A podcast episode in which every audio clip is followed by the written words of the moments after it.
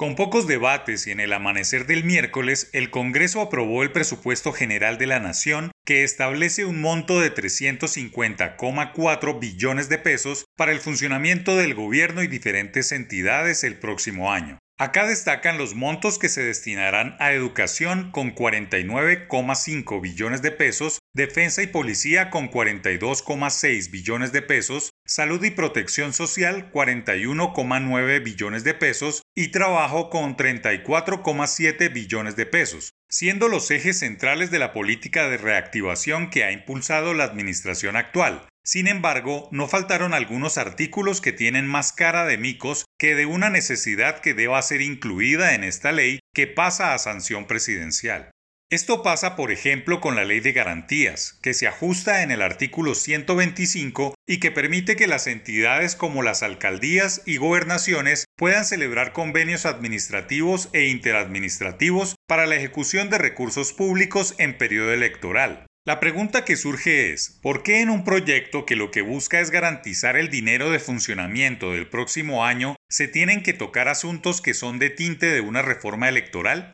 Esto es solo un ejemplo de lo que suele suceder en el Congreso con proyectos como el Plan Nacional de Desarrollo, que se termina convirtiendo en una reforma tributaria y laboral y que en muchos casos no solo pierde su norte, sino que pone en riesgo los propios proyectos ante las posibles revisiones constitucionales que se realizan posteriormente y que después abren la puerta de la inseguridad jurídica de la que se quejan constantemente empresas e inversionistas. Hace mal el Ejecutivo y el Legislativo al abrir esta puerta en la que a los proyectos les quieren colgar cuantas arandelas se requieran, más con el mal precedente del sinnúmero de leyes que ya les ha tumbado la Corte Constitucional, como ocurrió en medio de los meses más difíciles de la pandemia con varias medidas, y la misma reforma tributaria que se tuvo que volver a presentar por la inconformidad y complejidad de su texto. Lo que sucede con la ley de garantías es además un mal precedente a portas de una de las campañas electorales más divididas de la historia reciente de Colombia y frente a la llegada de un nuevo gobierno, que debe tener claro que no puede pasar por la puerta de atrás discusiones claras que se deben tener sobre temas fundamentales, como por ejemplo